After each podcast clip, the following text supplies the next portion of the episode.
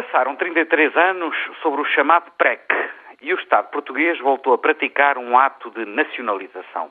E logo de um banco, o BPN.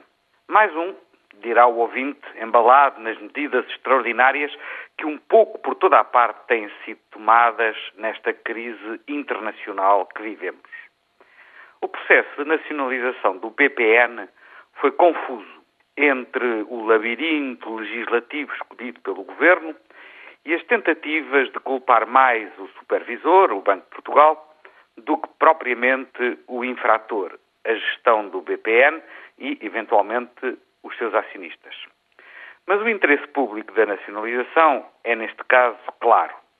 Tratou-se de evitar que a falência do BPN pudesse afetar a confiança e a estabilidade de todo o sistema financeiro português, atentos os tempos conturbados que atravessamos.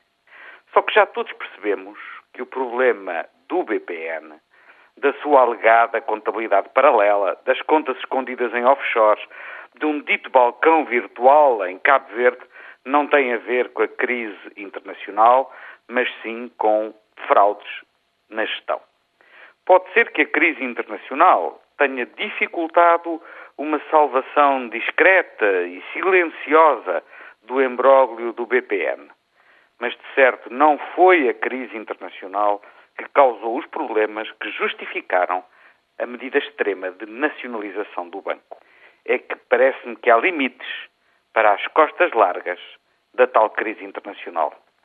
Ou, pelo contrário, será que não há tais limites?